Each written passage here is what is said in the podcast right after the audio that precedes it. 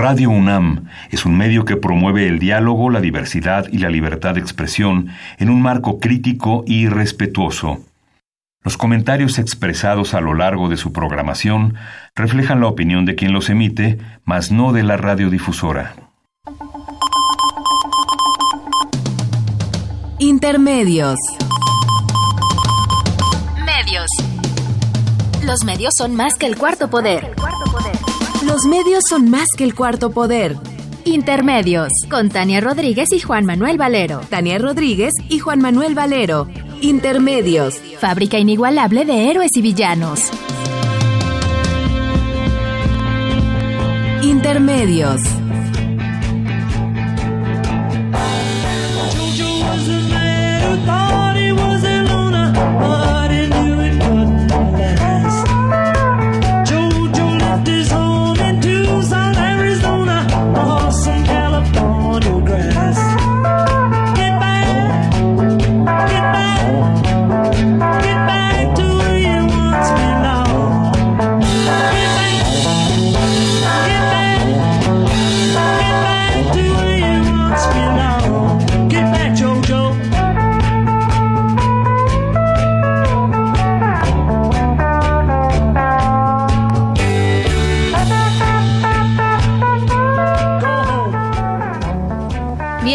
Bienvenidos a Intermedios, hoy jueves 31 de enero del 2019. Los saludamos Tania Rodríguez y Juan Manuel Valero con el enorme gusto de poderlo hacer a través de los micrófonos de Radio UNAM.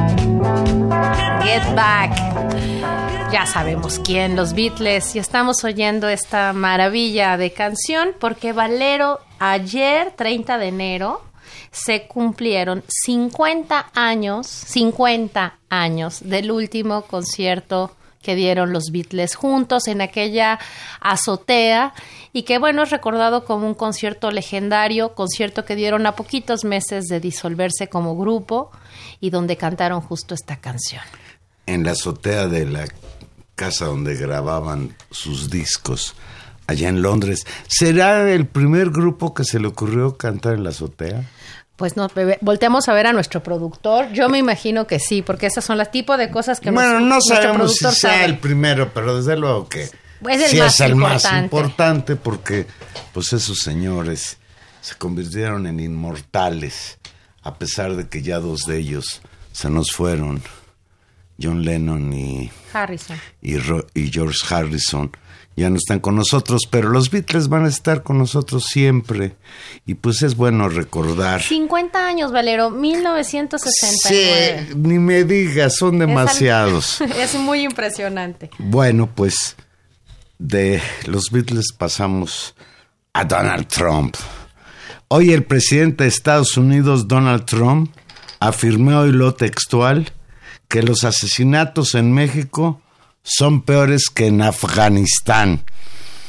La situación de violencia en México, leo textual, está peor incluso que en Afganistán. Esto lo dijo el señor presidente de los Estados Unidos a través de su cuenta de Twitter, que ya sabe usted que es su mejor medio de comunicación con la comunidad internacional. Trump Trump aseguró que muy tristemente los asesinatos en México aumentaron un 33% en 2018 con respecto a 2017, es decir, hubo nada más 33.341 homicidios en México. Trump asegura que esta situación contribuye a, la crisis, a las crisis humanitarias en la frontera entre Estados Unidos y México que luego se extienden a toda la Unión Americana. Y pues desde luego, el remate de este planteamiento de Trump hoy de franca agresión a México es que urge la construcción del muro. Pues sí, a pregunta expresa en la ya famosa conferencia matutina de López Obrador, a lo que había dicho Donald Trump, dijo, respeto, yo respeto, se acuerdan los más grandes, los que tienen más edad, jóvenes maduros. Había un entrenador Bora que decía, respeto, yo respeto. Así estamos en algunos casos, dijo. ¿Se acuerdas de Bora Milutinovic, que por cierto jugó en los Pumas? un jugador de fútbol serbio, medio bueno, medio, cron como futbolista. Después fue entrenador y fue entrenador de la selección mexicana de fútbol y cada vez que lo criticaban o lo le decían qué opina usted de lo que opina de usted, decía yo respeto. Esto fue lo que dijo en la mañana López Obrador en respuesta a Trump. Y yo te pregunto, Tania, ¿tú le hubieras contestado así? ¿O fue una manera de evadir, entrar en confrontación con el tipo este que habita la Casa Blanca? Yo creo que ha sido... La Casa Blanca de Washington. Sí, ha sido muy cuidadoso eh, López Obrador de no caer en una en una confrontación con Donald Trump y tengo la impresión que incluso eh, Donald Trump ha sido, ah, como luego hemos visto en otras ocasiones, todavía, eh, digo, esto estuvo mucho más agresivo, pero no ha golpeado al gobierno mexicano. Y creo que hay un acuerdo al gobierno mexicano. Ha golpeado al gobierno mexicano, pero amenaza con construir un muro. Por supuesto. Entre su país y el nuestro. Mira, por fortuna, Tania, hoy mismo la presidenta de la Cámara de Representantes de Estados Unidos, la demócrata Nancy Pelosi, reiteró que no habrá dinero para el muro de Donald Trump en el proyecto de acuerdo que está siendo elaborado por un equipo de negocios bipartidista. No sé, yo a veces pienso que Donald Trump, que tiene que ser muy diplomático con los chinos y establecer acuerdos en que parece muy respetuoso, pues de repente como que necesita golpear a alguien y pues en esta ocasión es a México nuevamente con esa amenaza. Y desde luego que en lo que sí tiene razón Trump es en que la violencia en México, la violencia que nos dejaron los gobiernos del señor Calderón y el señor Peña Nieto, es muy grave. Pero lo que quizás también debería de pensar el señor Trump antes de construir un muro, esta obsesión que él tiene, es recordar que las armas con las que se matan los mexicanos, la mayoría de ellas provienen de los Estados Unidos. Y una de las causas por las que se matan acá los carteles de la droga es porque se pelean los mercados y el mercado principal de la droga para los narcotraficantes mexicanos es Estados Unidos, que es una sociedad que consume una enorme cantidad de drogas. Y yo estoy convencido, Tania, independientemente de las consideraciones, que si el señor Donald Trump algún día lograra construir ese muro, ni así va a lograr que pasen las drogas y que pasen los migrantes. Bueno, el asunto no, no, no sé si sean las drogas, creo que él también, y también por eso hay que tener siempre cuidado con, con la forma en que se responde a un actor tan polarizante como Trump, es que el debate es un debate también interno norteamericano, si no necesariamente le está hablando a México ni al gobierno mexicano, es un debate en la disputa que tiene con los demócratas y es un debate en el que moviliza su propia base electoral. Hoy, después de que Nancy Pelosi dijera que no va a haber dinero para el muro, Trump contestó, si no hay muro, no funciona, ella está jugando juegos políticos, si no hay muro, no funciona. En una cosa de, de, confrontación y donde empiezan a crecer las condiciones de él podría declarar una emergencia nacional en la frontera o no y tomar medidas ejecutivas que tendrían que ver con eh, movilizar más efectivos, poner las, los alambres de púa que se están instalando a lo largo de la frontera, donde claro, su intención es esta, este racismo profundo que lo mueve, pero también es una acto de poner un tema bandera que moviliza, polariza eh, a su propia base electoral en, en vistas a sus propios juegos políticos internos. Es decir, Trump es muy, aparentemente es muy, digamos, poco diplomático y poco político, pero creo que ha sido muy estratégico en colocar sus temas y poner a todo el mundo a girar en función de lo que a él le interesa. Bien, pues la evasiva de López Obrador a responder puede tener varias interpretaciones. Hay quien señala incluso que fue una manera elegante de decir, a mí me tiene absolutamente sin cuidado lo que opine ese señor Donald Trump. También podría ser esa la interpretación. Pero parece sorprendente que Trump hoy se esté peleando con, con México, cuando pues parece ser que su guerra, su, los tambores de guerra que está tocando Trump son contra Venezuela. Yo pienso, Tania, que es inminente un golpe de Estado en Venezuela para derrocar a Nicolás Maduro.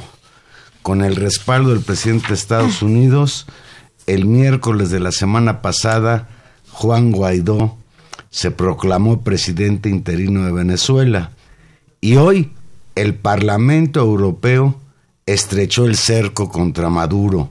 El Parlamento Europeo reconoció hace unas horas a Juan Guaidó como presidente interino legítimo de Venezuela, tras constatar que Nicolás Maduro ha rechazado públicamente la posibilidad de celebrar nuevas elecciones presidenciales. Leo textual, el Parlamento Europeo reconoce a Juan Guaidó como presidente interino legítimo de la República Bolivariana de Venezuela, de acuerdo a la Constitución de Venezuela, expresa su respaldo absoluto a su hoja de ruta. Esto lo, afirmó la Eurocámara en una resolución que se votó este jueves en el Pleno. En ella se pidió a la alta representante para la política exterior, a Federica Mogherini, que haga hoy mismo en nombre de la Unión Europea un pronunciamiento conjunto. La resolución pide también a los gobiernos de los Estados miembros que reconozcan como presidente a Guaidó hasta que el país pueda celebrar elecciones presidenciales libres y legales.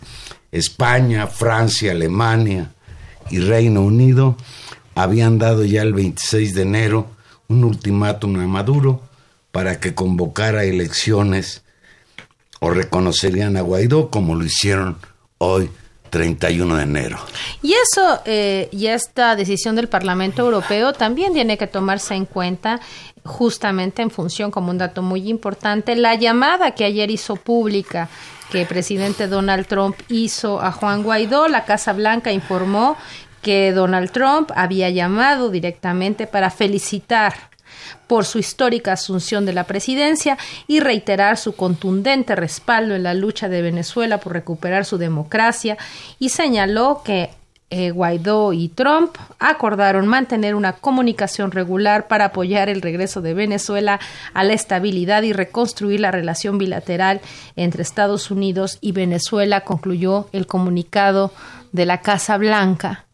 Eh, donde, donde este señalamiento se dio. Y también en Twitter, Juan Manuel, Donald Trump señaló que el presidente de Venezuela, Nicolás Maduro, estaba dispuesto a negociar con la oposición después de las sanciones de Estados Unidos y la reducción de los ingresos petroleros. Otra vez vemos ahí a Trump haciendo de un tema externo haciendo del muro, haciendo de Venezuela un acto de campaña interna para movilizar sus propias bases y su propia figura.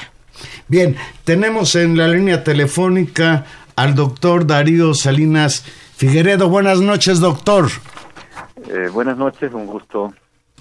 El doctor Darío Salinas es profesor emérito de la Universidad Iberoamericana y coordina desde hace mucho tiempo un, seminario sobre gobernabilidad en América, América, Latina, un conocedor de la realidad latinoamericana. Un gusto tenerlo aquí, doctor. Muy buenas noches. pero antes, pero antes felicidades, doctor. Sabemos que lo acaban de nombrar eh, investigador emérito de la Universidad Iberoamericana muy, amable. Trataremos de, mantener el nivel que supone en relación a lo que nos corresponde hacer, entender la realidad. Doctor, pues el tema, Venezuela, ¿Es inminente un golpe de Estado en Venezuela desde su punto de vista? Es inminente un golpe de Estado y más que eso, es inminente también el peor de los escenarios que se dibuja en el horizonte alrededor de una intervención bajo cualquier ropaje, incluso pudiera ser un ropaje humanitario. Para infortunio de, los cambios de la propia revolución bolivariana y principalmente del pueblo venezolano, eh, las amenazas que se ciernen sobre ese proceso son eh, amenazas eh, muy, muy, muy palpables eh, y, además hay toda una estrategia en curso que se ha ido intensificando con el correr del tiempo, especialmente después de la toma de posesión del presidente el 10 de enero en Venezuela. Esta estrategia en curso, eh, imagino que tiene varias dimensiones, doctor. Tal vez valdría la pena analizarlas. Una de ellas, y me remito a un tuit de estos pretenciosos y, terribles que acostumbra el presidente norteamericano, diciendo que las sanciones eh, y el bloqueo económico que Estados Unidos ha tenido sobre Venezuela han tenido efecto. Es decir, el, el problema del, del, del, del, sitio económico en el que Venezuela ha estado desde hace meses. Sí, eh, bueno, digamos, Venezuela tiene un lugar estratégico, la mayor reserva petrolera del planeta en, en, en, la cuenca, en la región, en esa parte, en esa porción llamada el Orinoco. Es decir, esto es, es una reserva comprobada. Eh, está además el gas, está también otros minerales, pero principalmente para jerarquizar eh, las preocupaciones estratégicas. Ahora, curiosamente, esto no está de manera explicitada, pero ese, ese es, digamos, el factor que aparece eh, de una manera implícita, pero un factor tremendamente importante en, en, la estrategia, em, digamos, ofensiva en este momento, em, encabezada por por, Estados Unidos. Estados Unidos no es la retaguardia de la oposición, es la cabeza de la oposición de derecha eh, nucleada alrededor de una heterogénea, eh, un heterogéneo conglomerado llamado Mesa de Unidad Democrática, que de unidad tiene muy poco. Ahora, yo creo que es muy importante tratar de entender el momento, es decir, el momento preciso, es decir, esta, esta, esta coyuntura que vive actualmente Venezuela. Y me parece que para no alargar demasiado la pregunta o la respuesta a la pregunta, yo me, diría, me atrevería a decir que a esta hora se trata de cerrar el cerco contra la revolución bolivariana, asfixiar financieramente al gobierno con las diversas medidas que después podríamos ver cuáles son, profundizar la guerra mediática, es decir, seguir triturando las conciencias y crear un clima de, inestabilidad mayor para avanzar hacia el derrocamiento y el cambio de régimen. Yo creo que esto es importante decirlo para poder entender el papel que está jugando hoy día la OEA, un papel político diplomático junto con el auxilio de este llamado Grupo de Lima, que secreta por doquier la atmósfera requerida para la inestabilidad, el desequilibrio y la mayor intervención hoy día en ese país. Una cosa importante en ese marco es el nombramiento de Elliot Abrams. Este es un personaje muy conocido en la historia política latinoamericana. No hay que olvidar su papel como enviado especial de Trump, digo, perdón, como enviado especial de, la política norteamericana en periodos anteriores. Ahora tiene un papel asignado por Trump, pero él fue artífice de la invasión a Irak. Esto hay que tenerlo muy presente. Además estuvo presente en el golpe de Estado en El Salvador, en el desarrollo de la trama que se concretó en la llamada contra nicaragüense que supuso la venta ilegal de armas a Irán. Entonces esto es muy importante y después fue condenado y más tarde fue perdonado por por o indultado o perdonado por por el presidente de entonces, el presidente Bush. Entonces, esto hay que sumar también a algo que yo creo que la opinión pública y los, los, analistas bien intencionados que quieren entender el escenario tienen que añadir a esto un elemento también extraordinariamente importante, eh, las declaraciones del jefe del Comando Sur que considera entre sus variantes, esto es muy importante, entre sus variantes la modalidad que adoptaría la intervención para sacar a, a, a, a, Moro, a Maduro, perdón, de, del, gobierno. Y explícitamente eh, el señor Craig Faller ha considerado dos, dos, dos días, textual, casi textual, o sacamos a Maduro como lo sacamos a Noriega, fíjense nomás la prepotencia, y, y, tiene, bueno, el, el mérito del reconocimiento de lo que han, de lo que han hecho, o lo sacamos como lo hicimos en Filipinas con, con Marcos, ¿no? Entonces, esto es muy importante junto con la consideración de esta de esta este asomo fascista en el sur del continente con Bolsonaro, quien ha dicho expresamente que quiere liderar las fuerzas de paz después del golpe. Entonces, eh, eh, hay que seguir la pista y saber armar este rompecabezas para entender el escenario actual, porque lo que busca este curioso autoproclamado presidente interino, Juan Guaidó, es justamente eh, levantar las condiciones de la mayor inestabilidad y expresamente ha tocado las puertas de, la, de, la, de, las instituciones castrenses buscando un levantamiento militar contra el gobierno. De manera que estos son los ingredientes para poder solventar un camino que pasa por el golpe, evidentemente, pero también la posibilidad de provocar una insurrección y, en el peor de los casos, una intervención militar, aunque tuviera un ropaje humanitario. Doctor, hoy, hoy el Parlamento Europeo se manifestó al respecto, se manifestó por reconocer al presidente interino, este autoproclamado Juan Guaidó, y con ello creo que la correlación internacional de fuerzas se rompió.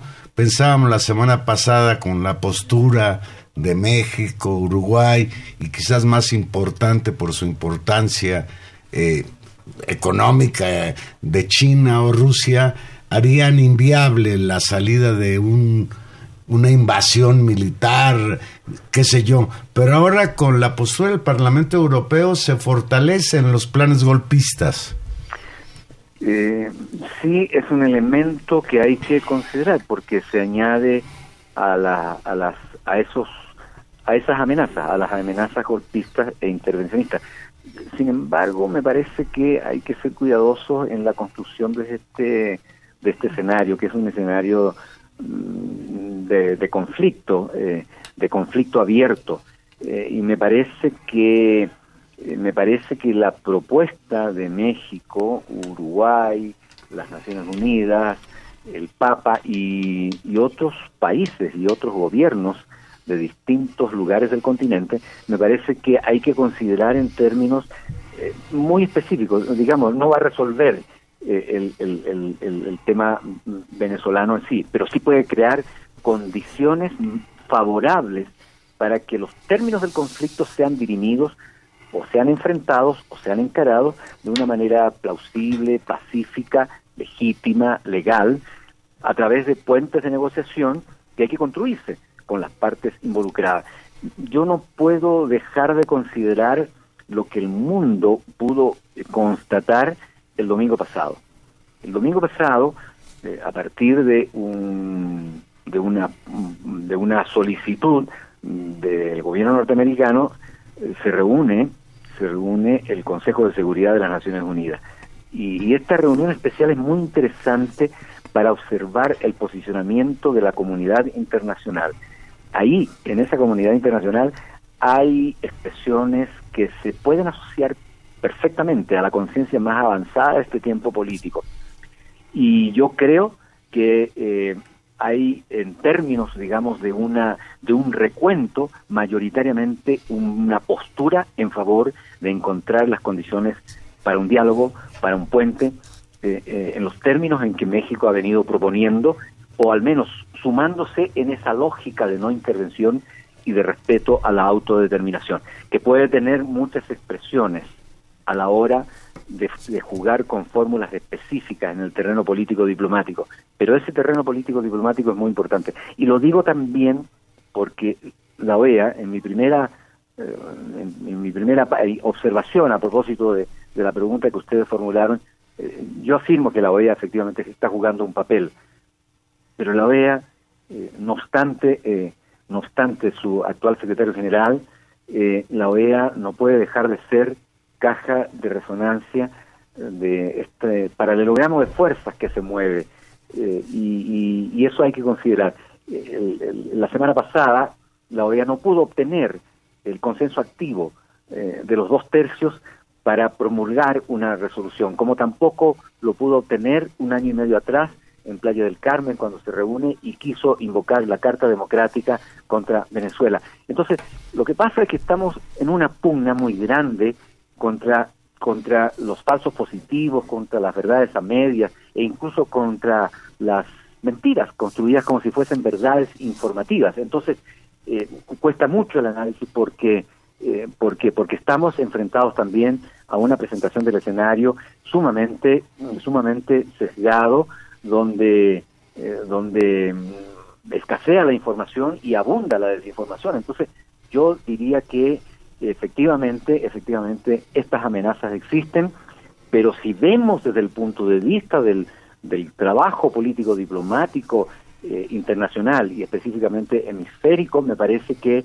ahí tendríamos un balanceo eh, más, más, un balanceo diferente. No son todas las fuerzas de la reacción, incluso en el campo venezolano, los que estarían a favor de una abierta invasión o un nuevo golpe como el que ya se vivió en el año 2000, que a estas alturas tendría consecuencias mucho más grandes, mucho más graves y sería mucho más oneroso para el país en su conjunto. Entonces yo creo que nosotros tenemos que, desde el punto de vista del análisis, desde el punto de vista de ir reflexionando y de, y de escudriñar más allá de la expresión fenoménica inmediata del escenario político venezolano, tenemos que ir viendo cómo se están comportando estos elementos. Ya está anunciada una reunión en, en, en Uruguay, que no va a ser una reunión fácil, pero que muestra efectivamente que hay otras voces dentro de las voces hegemónicas que forman parte de las estructuras de dominación y de las pretensiones intervencionistas en Venezuela.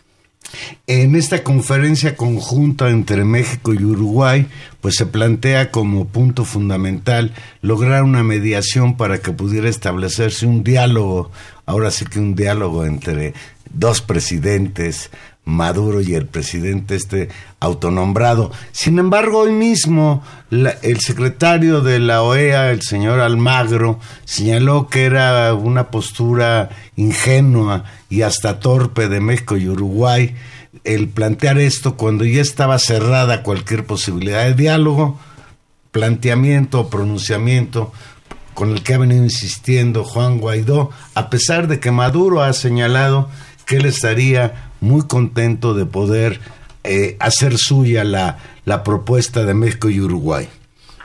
Mm, digamos, eh, nadie tiene una bola de cristal enfrente, eh, pero el intento, el intento es, es importante. El intento puede concitar la atención, mm, digamos, de, de la comunidad internacional. Yo no digo solamente, yo no digo solamente China y Rusia, porque eh, la presencia de China y Rusia y sus mecanismos a través de, del Consejo de Seguridad clara, claramente son importantes en términos de un contrapeso, pero me parece que, sin perjuicio de esto, es importantísimo eh, que la propuesta se haya generado de países latinoamericanos como, como Uruguay y México, o México y Uruguay, el orden de los factores no altera el valor del producto cuando se trata de mirar el objetivo, entonces, me parece que esto es extraordinariamente importante. Y por supuesto que habrá resistencia, por supuesto que eh, esa franja de, de, de, 13 países agrupados en el Grupo de Lima va a jugar su papel, eh, principalmente Brasil, principalmente la Cancillería chilena, principalmente la Cancillería, la Cancillería colombiana. Pero, eh, digamos, antes, antes de que ocurra el suceso justamente de la reunión, creo que más bien vale la pena pensar en las posibilidades de generar este contrabalanceo y justamente generar las condiciones que propicien un diálogo. No se trata de una varita mágica, pero se trata de que el diálogo evite lo peor, es decir, evite un derramamiento de sangre y, efectivamente se puedan abrir esos cauces para encarar de un modo diferente, no de un modo violentista como lo quiere la injerencia norteamericana, sino de un modo eh, en que impere la, la, discusión y donde realmente los mecanismos multilaterales ayuden, como, como son sus, sus, sus genuinas funciones, ayuden a generar eh, un tratamiento de las diferencias y del conflicto. Usted decía eh, al principio de nuestra conversación que había tres ámbitos de, digamos, de presión en esta coyuntura. Eh, la dimensión económica, que tiene que ver con el bloqueo, con este intento de, controlar las cuentas y, y asfixiar eh, al gobierno de Maduro sin recursos. Perdón, el tema de la propia desestabilización política que con la designación de Guaidó como presidente eh, pues lleva a una escala de desafío mayor y señalaba en última instancia un clima digamos mediático que no solamente ha polarizado a la propia sociedad venezolana, sino que ha, extendido esta discusión y esta política, usted decía, de desinformación y de poco acceso a visiones y a voces distintas eh, sobre la situación. Eso no, no estamos exentos en, en México de, esta, de este clima mediático que se ha construido. Y alguien podría pensar, o mucha gente, tal vez de, los, de, los de la gente que eh, nos escucha, eh, por qué este tema es un tema importante y por qué la posición de México es una posición eh, que hace coherencia con una tradición y latinoamericana, porque como ciudadanos mexicanos, como ciudadanos latinoamericanos, lo que sucede en Venezuela nos tiene que importar. Eh, yo le, pido un comentario al respecto. Eh, la verdad es que eh, México en el contexto latinoamericano aparece como una expresión muy singular, porque efectivamente la región en su conjunto eh, ha vivido desde durante el último quinquenio, me atrevería a decir que eh, estos últimos estos últimos cinco o seis años eh, un proceso de reorganización de fuerzas en la que en cuya dinámica el, el, posicionamiento de las de las de las, de las derechas es constituye un hecho real y a la vez eh, un empantanamiento del, del, progresismo en la región.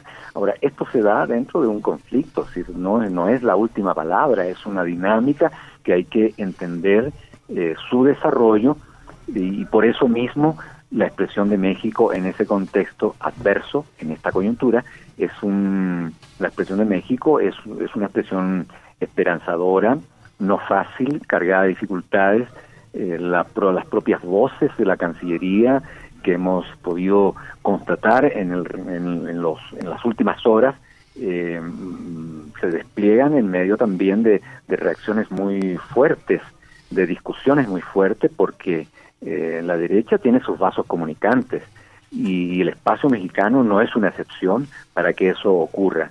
Ahora, eh, yo no quisiera adentrarme en, la, en las problemáticas endógenas, pero yo creo que lo que ocurre en México internamente y los procesos que se están eh, desarrollando tienen mucho que ver con su posicionamiento, con este esfuerzo por recuperar eh, con ojos contemporáneos eh, los elementos que están que le dan sustento a la doctrina Estrada.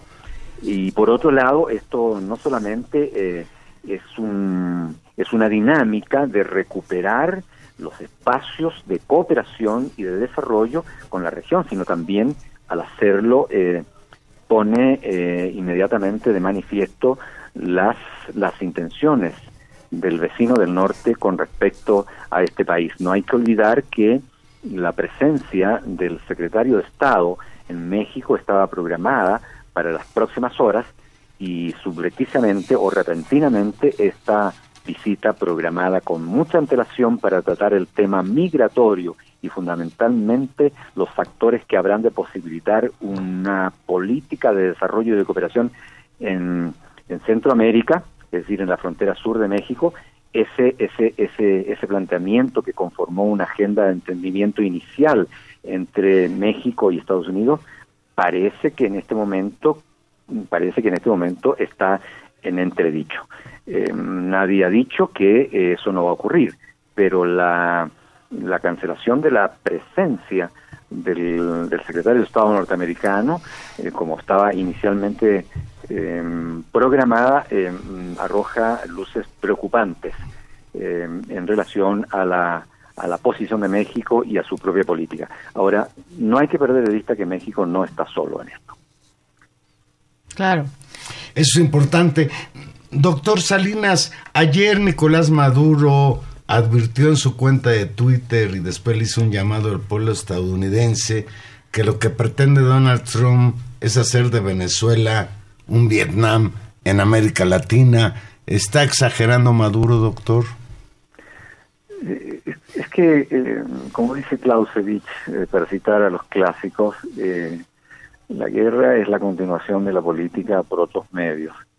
Y, la posibilidad de una confrontación bélica a partir de una intervención militar es una de las variantes nada antojadiza en el contexto venezolano. Y creo que creo que creo que lo expresado por el presidente eh, venezolano es es un es la advertencia eh, de un de, un riesgo de una amenaza y me parece que no hay que descartar que en el peor de los casos si esto llegara a ocurrir no sabemos cuál será eh, la especificidad de la intervención. Estados Unidos vive un descrédito oh, global a partir de sus invasiones sus intervenciones, sus espionajes, el uso de sus drones, eh, el asedio a las estructuras multilaterales, eh, eh, sus violaciones a los derechos humanos,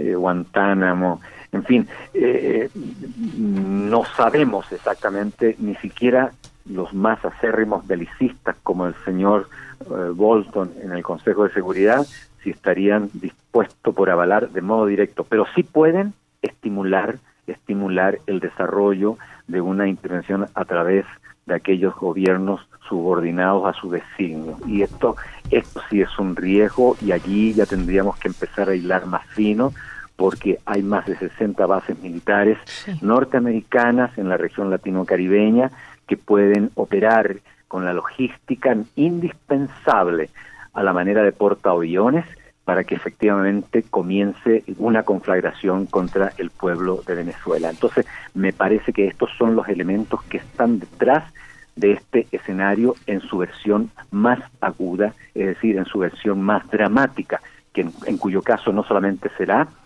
una, una, un, problema, eh, por supuesto, para la revolución bolivariana, sino que será también un problema para toda la región en su conjunto, porque si llegara a ocurrir esto, ningún país podrá declararse al margen de los conflictos y, de, ni podrá asumir eh, una posición de neutralidad. Esto, esto es un verdadero riesgo, que es el peor de los riesgos. No es el único escenario, pero es uno de los escenarios está dibujado en el horizonte del conflicto venezolano. Yo en ese escenario, doctor, señalaba, y usted lo decía hace un momento, el papel protagónico de, pues creo que también sería una, una situación nueva en la región, el papel que podría jugar el, el Brasil de Bolsonaro y Colombia. Eh, con un ejército y unas fuerzas armadas pues absolutamente eh, permeadas de, de, los intereses y de los acuerdos con el gobierno norteamericano. Y reflexionando y visto en, perspectiva histórica esto nos, nos regresaría a un viejo lugar en la región y sería una novedad histórica para la región que ha sido una región de todo sin guerras doctor Sí, es, sí un, escenario sin guerra donde las, los conflictos interestatales, eh, principalmente en el Caribe y en la región andina, se han logrado dirimir. No, no estoy muy seguro que estén resueltos, pero por lo menos se ha evitado eh, confrontaciones. Ahora, eh, en esa escritura me parece que es muy importante considerar que lo que está ocurriendo hoy día con esta eh, con esta reconstitución de las derechas acicateadas por la política norteamericana hacia la región, eh, mm, no es no es la reedición de coyunturas previas.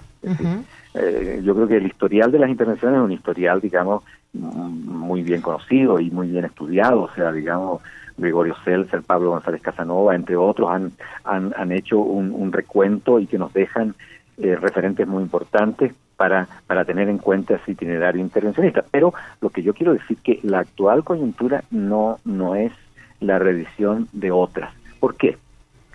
Porque venimos de un periodo de ascenso de las luchas sociales, de los reclamos ciudadanos, de los reclamos eh, sociales, políticos y cada vez más heterogéneos y complejos que dio lugar a este a este mapa del progresismo en América Latina que, que irrumpió desde el 2005 en adelante, es decir, en Mar del Plata, y que rediseñó el panorama político regional a partir de luchas y de concreciones muy específicas, muy concretas en cada uno de nuestros países, con registros distintos, pero, pero todos en el ámbito de un progresismo. Ahora, frente a ello, frente a ello, digamos, y esto yo creo que es motivo de un, de todo un nuevo programa tal vez, eh, necesitaríamos otro tiempo específico para revisar ¿Qué es lo que ha posibilitado este proceso regresivo, estas reversiones? En primer lugar, al principio bajo, bajo, bajo el ropaje de un empantanamiento, pero luego ya de una reconstitución muy abierta de las derechas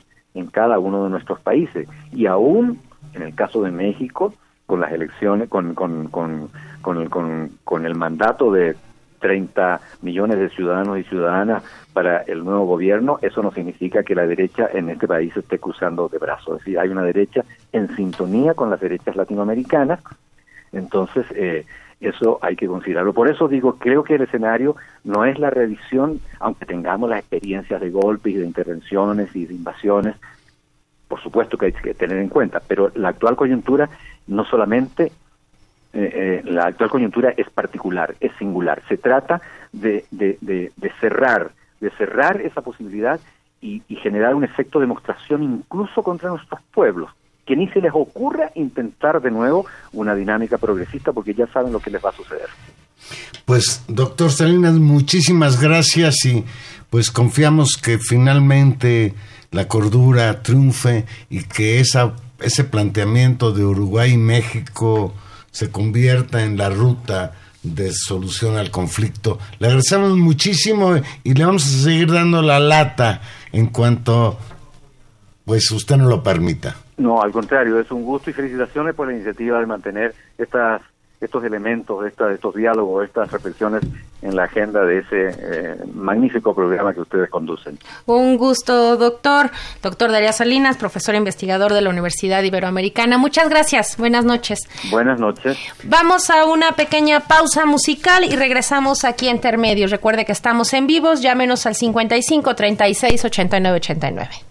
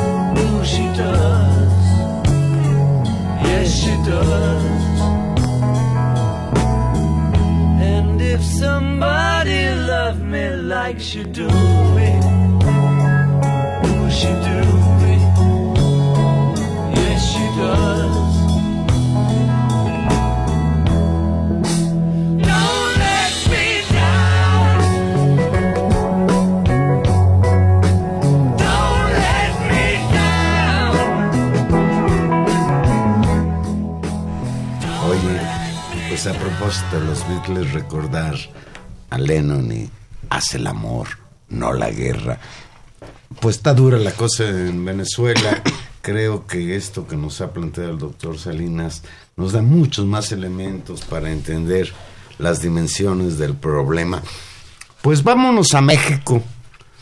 Tal parece que López Obrador libra una arriesgada batalla contra el robo de gasolina, en donde día a día se abren nuevas frentes de quienes se oponen a este camino que emprendió López Obrador como el primer paso para acabar con la corrupción en México.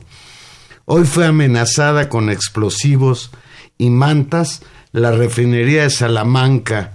En las mantas exigen a López Obrador detener operativos contra el robo de gasolina. Una camioneta fue abandonada la mañana de este jueves frente a la puerta 4 de la refinería de Salamanca, en el interior de la terminal de abastecimiento y distribución de Pemex. Ahí se dice que se encontró un artefacto explosivo y digo que se dice porque esta es la versión del gobierno de Guanajuato. El gobierno federal ha señalado incluso que no hay todavía mm, datos contundentes para hablar de que ahí había un explosivo. Sin embargo, bueno, las mantas ahí estaban, dicen, por lo menos dos mantas fueron colgadas de manera simultánea en puentes vehiculares, uno de ellos el de acceso a la planta automotriz Mazda, con mensajes amenazantes dirigidos al presidente Andrés Manuel López Obrador, presuntamente firmados por el Marro, a quien se identifica como cabeza del cártel de Santa Rosa de Lima.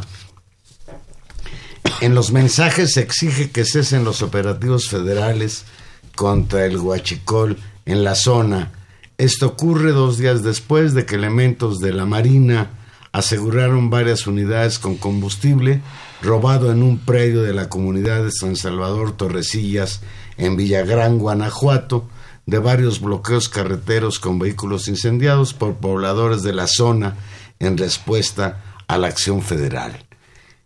El secretario de la Marina, Rafael Ojeda, señaló que el cártel Santa Rosa de Lima es responsable de estos dos hechos? Pues una nota, eh, independientemente que sea cierta o no, eh, es muy delicado y no le falta eh, pues verosimilitud, es decir, podría ser sin ningún problema porque hemos visto a lo largo de estos años cómo estas bandas del crimen organizado pues han amenazado con narcomantas, han recurrido al chantaje, están siendo pisados muchos callos, están tocándose intereses económicos muy importantes, políticos de distintas regiones y en distintos niveles. Eh, me parece que el respaldo público que tiene el presidente Obrador en esta lucha contra el huachicol, eh, pues es indudable. Y yo diría que qué bueno que se ha explicado así, que se han hecho los operativos, que están las denuncias, pero no estaría de más que le echen una cuidadita extra al, al presidente en sus giras, porque sí se están tocando eh, pues en eventos importantes y que se que se extremen eh, precauciones. Hay que decir este esta esta cuestión de atentado a los ductos en otras circunstancias pues sí son amenazas a la seguridad nacional. Eh, y fueron decisión de estos de estos grupos poner en jaque durante dos veces seguidas a la propia Ciudad de México. Eso es eso es delicado Juan Manuel. Bueno y además si fuese cierto que tienen pruebas de que el marro está detrás de todo esto, ¿por qué no lo detiene? Pues eso, ese es un punto. Por otro lado, Juan Manuel, el martes pasado, y siguiendo con Pemex y por las presiones en otros niveles y también con otros instrumentos, la calificadora de inversiones Fitch Ratings recortó dos escalones la calificación de la deuda de petróleos mexicanos y la colocó en perspectiva negativa, lo que significa que podrían bajar de nuevo y estarían al borde de depender el grado de inversión. Fitch Ratings decidió calificar la deuda de Pemex al borde de la basura y que sus razones es porque considera que las medidas anunciadas por el gobierno mexicano para apoyarla no son suficientes para contrarrestar su creciente deterioro. En ese contexto, López Obrador reviró y dijo que eran unos hipócritas y que eran cómplices, cito textual. Es muy hipócrita lo que hacen estos organismos que permitieron el saqueo avalaron la reforma energética, sabían que no ya le llegó la inversión extranjera y no se incrementó la inversión en Pemex. Eso produjo la caída de la producción y nunca dijeron nada, guardaron un silencio cómplice. Hay que decir que pese a todo, la firma Fitch Ratings, si bien es importante y es una consultora, tampoco es una de las consultoras más importantes, ¿no? No es Standard Poor's, no es Moody's, que han sacado calificadoras en las que dejan, digamos, tablas a Pemex. No, ahí no hubo cambio. Hay que decir que esto sí es delicado porque nos hubiera podido meter en un grave problema si estas calificadoras internacionales, acusadas, hay que recordarlo, incluso en el propio Estados, Estados Unidos, de calificar positivamente fondos basura, ¿no? Y haber propiciado parte de la burbuja que, eh, hipotecaria que, puso en crisis el sistema financiero. Es decir, son actores económicos, pero son actores políticos que deciden y que operan. Claro. Entonces, sí es un tema Entender, son calificadoras de que en este caso dice estos cuates de Fischer que Pemex ya no es confiable, que no, que no le presten dinero, que todo el dinero que le presten a Pemex se va a convertir en basura. Eh, en la conferencia de prensa del miércoles, estas mañaneras de López Obrador, a pregunta expresa, le dice un reportero, ¿le preocupa al gobierno federal que haya una descalificación por parte de estas calificadoras? Y la respuesta de López Obrador fue, sí nos importa, pero no son jueces infalibles los técnicos de las calificadoras y tenemos derecho a disentir no, están considerando una serie de factores que para nosotros son fundamentales. Nunca consideraron que el principal problema de México es la corrupción, no lo toman en cuenta, nunca han hecho la cuenta de cuánto se pierde, cuánto se deja de crecer por la corrupción. Y fíjate, Tania, claro, así como la derecha y los medios de comunicación que apoyan este tipo de planteamientos, se han lanzado durísimo contra López Obrador por su postura frente al conflicto venezolano, pues de igual manera aprovecharon lo que dijo esta calificadora para señalar que López Obrador no tiene ni idea de cómo rescatar a Pemex. Y se me ocurre pensar que esto no es coincidencia con la lucha que hoy el gobierno federal lleva a cabo para acabar con el robo de combustibles y con la corrupción en el país. Y bueno, nos vamos rápido porque la, lógica de información ha sido desbordante en términos de este tema. Simplemente dos hechos empiezan a caer guachicoleros de cuello blanco. Hoy la secretaria de la Función Pública, Hermerendira Sandoval, confirmó que ya ni voy a leer los nombres de los directores de Pemex Producción y Exploración, del subdirector de Coordinación Operativa y Comercial de Pemex Producción y Exploración y el gerente de Operación de Procesos Industriales y Logística participaron como firmantes en 25 convenios de Pemex y qué pena, con instituciones públicas de educación superior en el sureste del país. estafa maestra. Entre 2012 y 2018, por escuche usted, por 348 millones de pesos que terminaron, como en la estafa maestra, en 17 empresas irregulares.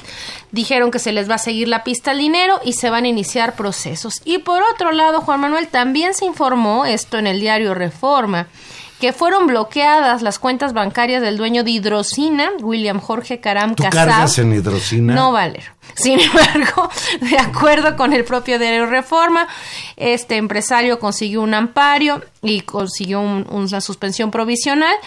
Según Reforma, eh, este empresario fue añadido a la lista de personas bloqueadas las cuales busca prevenir y detectar actos, omisiones u operaciones que pudieran favorecer distintos delitos de lavado de dinero. Por cierto, Así empiezan a salir este los nombres. Finísimo personaje que espero que no sea de origen libanés por los apellidos. Este finísimo empresario involucrado con el lavado de dinero, pues es nada más y nada menos que un amigocho del exgobernador de Veracruz, Javier Duarte y por ello pues ahí está el origen de, esas gasolineras. ¿Para qué ¿Ya ves para qué sirvió la reforma energética? un, un desastre. estas nuevas fortunas que se han hecho eh, al, amparo de Pemex, empresas Hidrocina es el grupo gasolinero más grande del mercado con más de 200 estaciones de servicio en el país, nada más. Bueno, y ya para irnos, y no nos da tiempo, simplemente decir que el otro gran tema que ha estado en la mesa es justamente esta tensión muy importante en muchos niveles, tanto político, social y también económico, que han resultado las protestas de la Coordinadora Nacional de Trabajadores de la Educación en el estado de Michoacán, que mantuvieron por varios días, semanas, eh, bloqueadas, bloqueadas las vías ferroviarias en exigencia una serie de demandas que parecen increíble que se tenga que recurrir a eso para que se puedan cumplir, que el gobierno eh, de Michoacán cumpla con el pago de aguinaldos, dinero, prestaciones, una serie de trámites administrativas. Increíble la conducta del gobierno de Michoacán. ¿Tú sabes dónde andaba el gobernador? En Europa, ¿no? Andaba en Europa. Bueno, pues promoviendo el turismo para Michoacán. Y es, y es el que dice que, no hay dinero, ¿no? Se quemaba la plaza. Es gravísimo. Gravísimo lo que Yo ha pasado. Lo que sí creo felizmente se levantó el bloqueo. Me da mucho gusto porque ya estaba provocando un problema muy serio pues imagínense tener interrumpidos el paso de los ferrocarriles, el, transporte de, de, todo lo que se requiere en este país para que el país camine. Yo estoy totalmente de acuerdo en que los maestros y cualquier gremio tiene que luchar por la defensa de sus intereses. Y es muy grave que se tenga que recurrir a este tipo de cosas para que les hagan caso. Pero yo sí invitaría a los maestros y a otros gremios agraviados en que sus protestas las dirigieran más hacia quien es el causante y no a provocar daños a terceros, porque creo que en ese sentido se desprestigia su lucha y pagan pagan justos por pecadores. Nos da mucho gusto en realidad y ojalá se van a sentar a discutir con, la mediación del gobierno federal van a negociar en la Ciudad de México. Eh, la gente ha, puesto que sea eso. Qué bueno que así sea. Ojalá se consiga resolver pues esta, esta situación tan enconada del gobernador de Michoacán con los maestros de su estado. Una situación realmente eh, lastimosa, ¿no?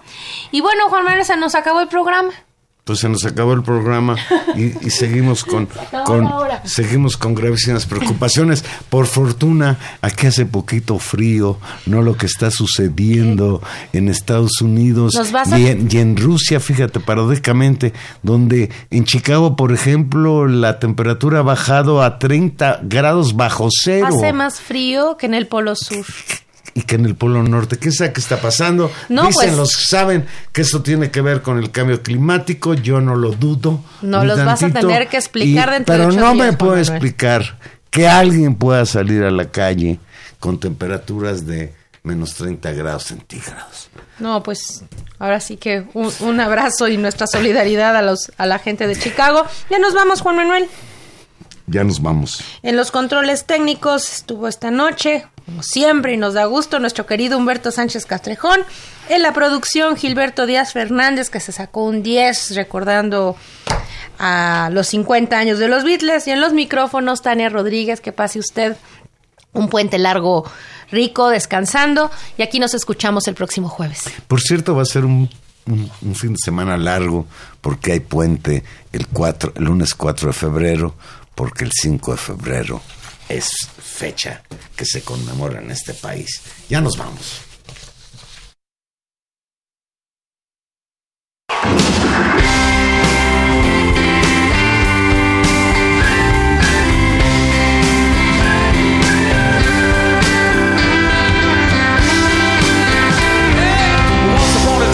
dress so